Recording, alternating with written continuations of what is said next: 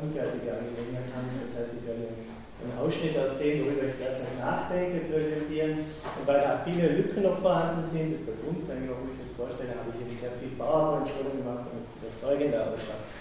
Äh, das ist das, was ich für die fünf Kapitel, also die fünf Themen, die ich besprechen möchte. Ich möchte zuerst etwas über ontologische Relativität sagen, dann über den Begriff des metaphysischen Realismus, dann über den des Vorbegrifflichen, der vor allem beim ontologischen Relativismus eine Rolle spielt, und dann am Ende möchte ich den Bogen schlagen von der Fundamentalontologie zur verkörperten Konvention, also eigentlich eine Riesenangelegenheit, aber wie gesagt, mir geht es mehr, mehr um den, die Darstellung eines Forschungsbodens als jetzt um, um, um, um Details.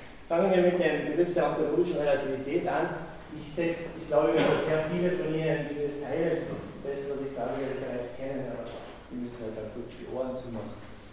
Äh, ich würde ontologische Relativität so beschreiben, dass äh, das Antworten auf die Frage, welche Arten von Dingen es gibt, also ontologische Fragen, dass die von begrifflichen Entscheidungen abhängen und nur relative Gültigkeit haben. Relative Gültigkeit in Bezug auf bestimmte Begriffssysteme. Also das heißt, ah, ich sehe gerade, da ist was abgeschnitten im. Das heißt, dass unabhängig von Begriffssystemen ontologische Fragen nicht gestellt oder beantwortet werden können.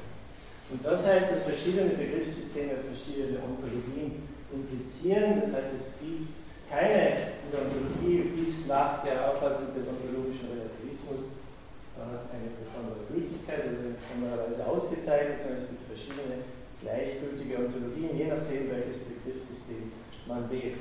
Mir scheint es, äh, oder es ist sehr wichtig zu unterscheiden, sonst würde nämlich der ontologische Relativismus keinen Sinn machen, zwischen der Relativität der Ontologie und der Relativität der Existenz der Dinge. Also der ontologische Relativist oder die ontologische Relativistin darf nicht sagen, dass die Welt oder die Existenz der Dinge relativ ist zu Begriffssystemen. Und das würde einen Einwand hervorrufen, den Paul Pogossian als Problem der Kausalität bezeichnet. Er meint damit, wenn wir durch unsere Begriffe die Welt, die Dinge konstruieren würden, erzeugen würden, dann würde das heißen, dass wir äh, wir, können ja, wir würden dadurch auch Dinge konstruieren, erzeugen, die bereits vor unserer eigenen Existenz äh, existiert haben, also schon vor uns existiert haben, und das ist eine widersinnige Annahme. Das bezeichnet er eben als Problem der Kausalität. Deswegen ist es entscheidend für, die, für den Status des ontologischen Relativismus, dass man diesen, diesen Unterschied zwischen der Relativität der Ontologie und der Relativität der Existenz der Dinge in irgendeiner Weise ausbuchstabieren kann. Ob das wirklich gelingt, weiß ich noch nicht, aber das ist etwas, woran ich im Augenblick arbeite. Es ist wahrscheinlich äh, naheliegend, äh, die, die, These der ontologischen Relativität transzendentalphilosophisch zu verstehen. Das heißt, es geht dabei um die Möglichkeit, die Bedingung der Möglichkeit der Referenz auf Dinge. Das heißt, es geht ontologische äh, Begriffssysteme legen fest, welche Arten von Dingen wir überhaupt identifizieren können, was sie legen nicht fest, äh, dass diese Dinge existieren oder nicht. Viele von Ihnen werden wissen, dass der, Problem, dass der Begriff der ontologischen Relativität auf Willard von Orman Quine zurückgeht. Äh, zum Beispiel taucht der Begriff in, seinem, in seiner bekannten Essaysammlung Ontological Relativity and Other Essays aus dem Jahr 1969 auf. Aber der Sache nach findet man es auch noch, auch bereits in seinem berühmten Aufsatz On What There Is, über was es gibt, aus dem Jahr 1948. Äh, später hat dann, wie auch viele von Ihnen wissen, dann Hilary Putnam diesen Faden aufgenommen, wobei Putnam lieber vom internen oder pragmatischen Realismus spricht als von, von ontologischem Relativismus. Äh, er bevorzugt auch den Begriff der Begriffsrelativität äh, statt dem Begriff der ontologischen Relativität. Ich nicht, ob Sie es bemerkt haben, einen Grund, warum ich so viel PowerPoint-Folien ist legendäres, weil ich dieses Spielzeug habe. Man muss draufdrücken, wie so ein Zauberhand geht das sein. Okay, also das ist, äh, das ist nur so zum, zum historischen Hintergrund, den viele von Ihnen wahrscheinlich kennen werden. Äh, Putnam äh, definiert an einer Stelle den Begriff der ontologischen Relativität folgendermaßen, nämlich als the fact that the logical primitives themselves, and in particular the notions of object and existence, have a multitude of different uses rather than one absolute, absolute meaning. Also die Begriffe der, des Objekts und der Existenz haben viele verschiedene Bedeutungen und nicht nur eine absolute Bedeutung. Das ist ein, das soll Ihnen nur ein, ein Hinweis geben auf wahrscheinlich das bekannteste Beispiel von Partnern. Äh, ich habe hier drei Würfel gelegt, bei Partnern sind es drei beliebige Objekte und äh, er stellt diesen, also die Idee der ontologischen Relativität dadurch dar, dass man, je nachdem wie man das Wort Ding versteht, nicht, haben Sie hier drei Dinge, nämlich drei Würfel. Wenn Sie zu Ding, wenn Sie das Wort Ding aber so verstehen, dass auch mehrere logische Summen von Dingen dazugehören, dann haben Sie hier insgesamt sieben Dinge, nämlich die beiden, die beiden, die beiden, alle drei sind vier, fünf, sechs, sieben. Das ist seine Veranschaulichung äh, der Idee der ontologischen Relativität. Ein sehr bekanntes Beispiel. Gut, jetzt äh, kann man sagen, das ist ja vollkommen trivial. Das ist vollkommen trivial. Ich meine, das, das dass die Frage, was man, wie viele Dinge es hier gibt, drei oder sieben, dass das davon abhängt, wie man das Wort Ding versteht, das Wort Objekt ist eine Trivialität. Brisanz oder interessant wird diese These überhaupt erst, wenn man sie verknüpft mit der Idee, dass eben keine Ontologie besonders ausgezeichnet ist und die Wirklichkeit beschreibt, wie sie an sich ist. Mit anderen Worten, der ontologische Relativismus wird überhaupt erst interessant dadurch, dass man, sich, dass man ihn verknüpft mit der Ablehnung dessen, was Partner als metaphysischen Realismus bezeichnet. Nur das ist das, was das Interessante an der ontologischen, am ontologischen äh, Relativismus ist. Also die Ablehnung des metaphysischen Realismus. Ich muss jetzt kurz was zum metaphysischen Realismus sagen. Äh, ja, Partner bezeichnet oder beschreibt das folgendermaßen: Der metaphysische Realismus ist die Auffassung, wonach die Welt aus einer feststehenden Gesamtheit geistesunabhängiger Gegenstände besteht Danach gibt es genau eine wahre und vollständige Beschreibung dessen, wie die Welt aussieht. Und zur Wahrheit gehöre eine Art Korrespondenzbeziehung zwischen Wörtern bzw. Gedankenzeichen und äußeren Dingen und Mengen von Dingen. So ist es, so beschreibt Bartmann den metaphysischen Realismus. Später wird er dieses verfängliche Wort geistesunabhängig durch das Wort sprachunabhängig äh, ersetzen, weil das Wort geistesunabhängig irgendwie in den Verruf äh, in den Verdacht äh, gebracht hat, dass er idealistisch ist. Äh, der metaphysische Realismus, hier sitzen ja einige, äh, hat viele Vorteile. Zum Beispiel gibt er ganz eine klare Antwort auf die Frage, was Aussagen Welt wahr, wahr macht oder, falsch, oder unter welchen Bedingungen sie wahr oder falsch sind. Ja, die Wirklichkeit, die objektiv bestehende, an sich bestehende Wirklichkeit macht Aussagen wahr oder falsch. Äh, ich möchte jetzt gar nicht so sehr auf, äh, auf die Kritik des äh, metaphysischen Realismus eingehen. Metaphysische Realisten sprechen oft von natürlichen Arten und verwenden natürliche Arten, um eine Reihe von Problemen zu, erklär, zu lösen. Ich glaube, dass sie in vielen Fällen es relativ zu leicht machen, vor allem wenn es um die Frage um semantische Probleme geht. Es gibt etwas, das manche von Ihnen vielleicht auch kennen das ist das sogenannte Reference Magnetism. Also viele metaphysische Realisten geben zu, dass unser, unser Bezug auf die Wirklichkeit, der sprachliche Bezug auf die Wirklichkeit unbestimmt ist. Und sie sind der Meinung, diese Unbestimmtheit wird dadurch beseitigt, dass die Welt aber tatsächlich aus natürlichen Arten besteht und diese natürlichen Arten schaffen es, unsere Begriffe sozusagen magnetisch anzuziehen und da, eine Metapher, und äh, schaffen es also, dass da, dadurch eine Referenzrelation zwischen Wörtern und Wirklichkeit zustande kommt. Das ist dieser Reference Magnetism, den ich für eine relativ naive äh, Theorie der Semantik äh, halte, aber das ist jetzt nicht unbedingt der Punkt meines heutigen Vortrags. Äh, da, das ist, äh, das, das möchte ich jetzt vorlesen, weil ich sehe schon, das Ganze wird, wird sonst zu lang. Es gibt äh, metaphysische Realisten wie, wie Theodore Seiler beispielsweise, der ist der Meinung, dass der Begriff der Existenz selbst eine natürliche Art ist. Was natürlich für unser Thema jetzt besonders interessant ist, weil es heißt, es gibt eben einen Begriff der Existenz und Existenz selbst ist eine natürliche Art und Kraft des Reference Magnetism schafft diese natürliche Art Existenz, die Effektdruck, schafft es also, das Wort Existenz sozusagen referenziell anzuziehen. Damit bezieht sich das Wort Existenz auf eine natürliche Art und damit gibt es natürlich keinen Platz mehr für eine Vielfalt von Begriffssystemen, also für den ontologischen Relativismus. Ja, lassen wir das weg. Wie gesagt, mir geht es jetzt äh, gar nicht so sehr um, äh, um, um, eine Kritik des metaphysischen Realismus, sondern ich möchte äh, den, äh, die, äh, den ontologischen Relativismus weiter verfolgen. Und da stellt man fest, dass sich auch äh, ontologische Relativisten typischerweise auf etwas beziehen, was ja schon vor der sprachlichen Bezugnahme, also vor dem Begriffssystem vorhanden ist. Sozusagen etwas Vorbegriffliches. Äh, beispielsweise spricht häufig von der Welt oder von der Wirklichkeit, es gibt die Welt, die Wirklichkeit, auf die wenden wir unsere Begriffe an. Quine spricht zu mir an einer Stelle von den ungeordneten Fragmenten roher Erfahrung. Also es gibt diese ungeordneten äh, Fragmente roher Erfahrung, die dann durch unsere Begriffe geordnet werden.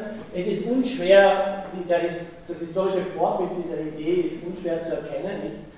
Wir finden da die, die, das, ist, das, das erinnert an die kantische Unterscheidung zwischen der Materie und der Form der Erfahrung, also die, der Erscheinung, die Form die Materie der Erscheinung, dieses, die sinnliche Mannigfaltigkeit, die Begriffe dann geordnet wird. Und so wie man bei Kant fragen konnte, was denn diese ungeordnete Materie der Erscheinung ist, so kann man natürlich auch bei Putnam fragen, ja, was ist die Welt, die Wirklichkeit vor, der Begriff, vor den Begriffssystemen? Und bei Quine kann man fragen, was sind denn diese ungeordneten Fragmente hoher Erfahrung, bevor wir unsere Begriffe darauf anwenden. Und da kommen äh, äh, Button, äh, Quine spricht später oft von Reizen und Stimuli. Aber das scheint mir eine, eine Bevorzugung einer bestimmten Ontologie zu sein, nämlich die der Physik oder die der behavioristischen Psychologie. Äh, es ist wahrscheinlich vernünftiger, wenn, äh, wenn ontologische Relativisten so wie Putnam sagen, naja, wir können nichts drüber sagen. What we cannot say, so schreibt das, so das Partner aus, because it, because it makes no sense, is what the facts are independent of all choices. Also was er damit meint, ist letztlich, wir können über dieses Vorbegriffliche nichts sagen. Jetzt können wir sagen, okay, dann lassen wir es weg. Aber wenn wir es weg, weglassen, sind wir wieder bei Konstruktivismus. Also es muss etwas geben vor unseren Begriffen, weil sonst haben wir nicht nur ontologische Relativität, sondern wir haben Konstruktivismus. Ich, habe, ich könnte, ich habe jetzt auch noch, äh, ich hätte jetzt auch noch ein Zitat von Rorty, aber das darf man weg, ja, schön ist zum Ausdruck bringt, äh, diesen Konstruktivismus. Ähm, gut, und das ist jetzt, das ist jetzt, ich komme jetzt zu dem, so als vorgeprägt. Ich komme jetzt zu dem, was mich wirklich interessiert an dem Ganzen. Das ist eben, ich glaube, dass man hier bei diesen, wenn es um dieses Vorbegriffliche geht, ja, dass hier die fundamentale Ontologie möglicherweise einen Beitrag leisten könnte, um das zu klären. Fundamentalontologie, jetzt haben wir natürlich ganz woanders, wir sind beim Werk von Sein und Zeit von, von Martin Heidegger. Äh, viele von Ihnen wissen, was, äh, worum es, ja, ein Spezialist sitzt da hinten. Äh, viele von Ihnen wissen, wo, was, was damit gemeint ist. Also in der die Fundamentalontologie, da im Zentrum steht das Dasein, also das heißt, die wir als die Seienden, die die Fragenden selbst sind, ja, das ist der zentrale Begriff dieser fundamentalen Ontologie, diese, dieses Dasein wird beschrieben durch existenziale Begriffe, wie Heidegger sagt, also Begriffe wie in der Welt sein, Sorge, Zeitlichkeit und so weiter und so fort. Was jetzt für unsere Zwecke, für meine Zwecke am wichtigsten ist in dem Zusammenhang, ist das Existenzial des Verstehens. Oder wie das ist jetzt ein heiliger Zitat, zum Verstehen schreibt er liegt existenzial die Seinsart des Daseins als Sein können. Ja, wie Sie sehen, ist, was, worauf kommt es hier an? Hier kommt es vor, vor allem darauf an, dass dieses Verstehen ein praktisches Verstehen ist. Darauf weist das Wort sein können. Okay? Also es gibt so etwas wie ein praktisches Verstehen des Seins, der Welt und ja, ein existenziales Verstehen. Und in diesem Verstehen, wie Sie wahrscheinlich wissen, wird uns die Welt oder werden uns die Dinge als zuhandelnde Dinge bekannt. Also sie, äh, das praktische äh, Verstehen der Dinge ist ein Verstehen der Dinge als Zuhandeln der Dinge. Oder wie Heidegger schreibt, das ist wieder ein Zitat, das Zuhandeln ist als solches entdeckt in seiner Dienlichkeit, Verwendbarkeit, Abträglichkeit. Das heißt, man kann die Dinge, man kann sie machen, man kann äh, sie verwenden, sie sind zuträglich oder abträglich und so weiter und so fort. Und wenn können, man könnte dieses praktische Verstehen der Dinge als ontologisch bezeichnen, weil es, es ja eine, also man könnte es als ein ontologisches Verstehen der Dinge bezeichnen. Heidegger allerdings weist richtigerweise darauf hin, dass das keine Ontologie ist, im Theoretischen Sinn. Das ist, wird klar zum Beispiel in diesem Zitat. Ontologisch sein besagt hier noch nicht Ontologie ausbilden, wenn wir den Titel Ontologie für das explizite theoretische Fragen nach dem Sinn des Seienden vorbehalten, dann ist das gemeinte Ontologischsein des Daseins als vorontologisches zu bezeichnen. Das bedeutet aber nicht etwas so viel wie einfach im ontisch sein, sondern sein in der Weise eines Verstehens von Sein. Also zusammengefasst heißt das, es gibt so etwas wie ein vorontologisches Verstehen des Seins, das ist ein praktisches Verstehen. Das ist das, was sozusagen vorhanden ist, bevor das Begriffssystem kommt und eine theoretische Ontologie bildet. Das ist die Grundidee, meine Grundidee. Äh, vorontologisch ist dieses Ontologischsein des Daseins, also das praktische Verstehen des Seins, in, einerseits in dem Sinn, den Heidegger den Begriff Ontologie gibt, also es steht vor der Frage nach dem Sinn des Seins, aber äh, auch, es ist auch vor der Frage, was es gibt. Das ist, das ist, also vor der Frage, welche ontologischen Kategorien eigentlich existieren. Der Titel des Aufsatzes von Quiet on What There Is, das ist dieses, was es gibt. Das vorontologische Verstehen des, äh, des Seins ist auch vor dieser ontologischen Frage, welche ontologische Kategorien es gibt. Ähm, das heißt wiederum nach dem eben Gesagten, dass die Entstehung einer theoretischen aus diesem vorontologischen Verstehen des Seins ein Übergang von der Zuhandenheit der Dinge zur Vorhandenheit der Dinge. Das ist die berühmte Unterscheidung zwischen der Zuhandenheit der Dinge und der äh, Vorhandenheit der Dinge.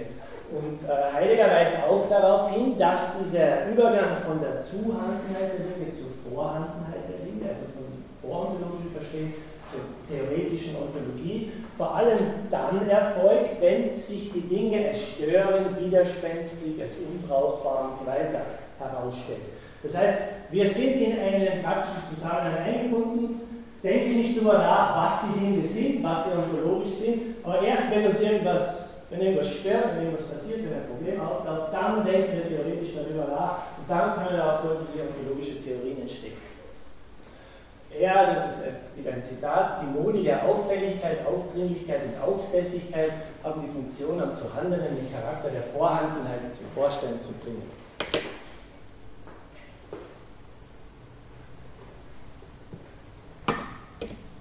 Zeitlich? Sechs Minuten. Sechs bis 14 Minuten. Wieso? Ah ja, das waren zehn Fragen. Jetzt bin ich zu schnell.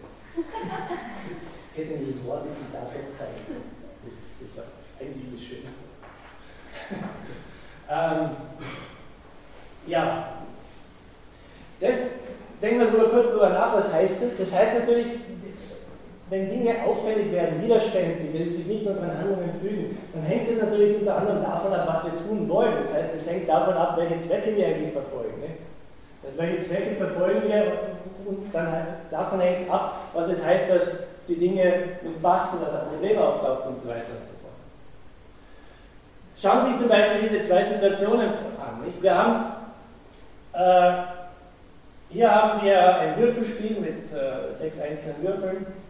Was heißt es? Ich kann mir vorstellen, man spielt halt also was heißt es, dass hier eine, einer der sechs Gegenstände der Würfel wirkt, dass ein Problem auftauchen wird, dass man praktisch kann es verschiedenes heißen, der kann den Boden fallen, äh, verschwinden und so weiter und so fort. Ne? Das wäre ein, ein, ein, ein anderes Würfelspiel, wenn, sagen wir, Kinder aus diesen relativ großen, ich glaube, das sind Plüschwürfel, Türme bauen, ja, das, was heißt da, dass, sie, da, dass, dass, dass praktische Probleme auftauchen, die können kaputt gehen oder die fallen zusammen oder wie auch immer. Was man hier erkennt, ist, dass je nach praktischen Zusammenhang unterschiedliche Merkmale der Dinge relevant werden. Kleine Würfel eignen sich besser zum Würfeln, große eignen sich besser dazu, Türme zu bauen. Und äh, es sind auch sagen, äh, unterschiedliche Ontologien motiviert. Warum? Hier spielen meteorologische Summen keine Rolle, sondern da geht es um einzelne Würfel und Mengen von Würfeln. Hier haben Sie schon so etwas ähnliches wie eine meteorologische Summe, denn ein Turm von vier Würfeln ist sowas wie eine meteorologische Summe. Das heißt, wenn man jetzt das ja, ontologische Kategorien, den Begriff des Dinges verwendet, dann weist es darauf hin, dass, dass hier Ding im Rahmen dieses Spiels tatsächlich nicht nur die einzelnen Dinge sind, sondern auch dieser Turm ist ein Ding. Das heißt, auch diese meteorologische Summe ist ein Ding. Heidegger drückt diesen Zusammenhang folgendermaßen aus, die Ontologien, die Seiendes von nicht daseinsmäßigem Seinscharakter zum Thema haben, sind demnach in der ontischen Struktur des Daseins selbst fundiert und motiviert, die die Bestimmtheit eines vorontologischen Seinsverständnisses in sich begreift. Das heißt, im Kontext eines solchen praktischen Spiels hat man ein vorontologisches Seinsverständnis, das bereits eine bestimmte Ontologie motiviert.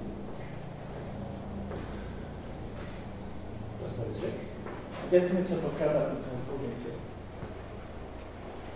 Ähm, verkörperte Kognition ist, wie manche von Ihnen wissen, ein, ähm, sozusagen der letzte Schrei der Dietrie in der Kognitionswissenschaft.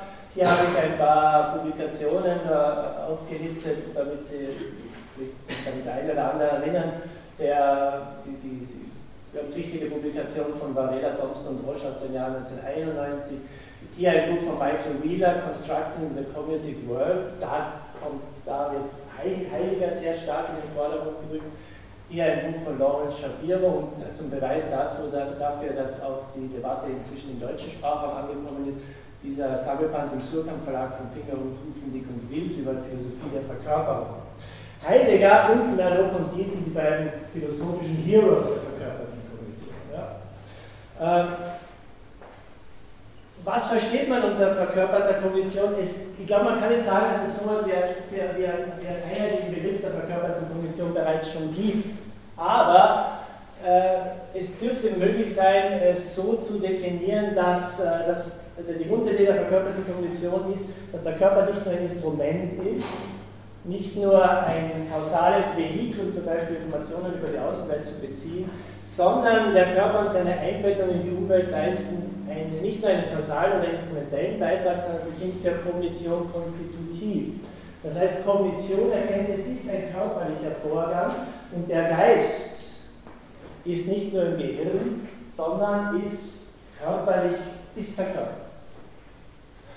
Ähm, der, die verkörperte Kognition ist, äh, könnte ablösen das vorherrschende Paradigma in den Kognitionswissenschaften, das als Kognitivismus bekannt ist. Der Kognitivismus wiederum hat, wiederum hat in den 60er, 70er Jahren den Behaviorismus als vorherrschendes Paradigma abgelöst.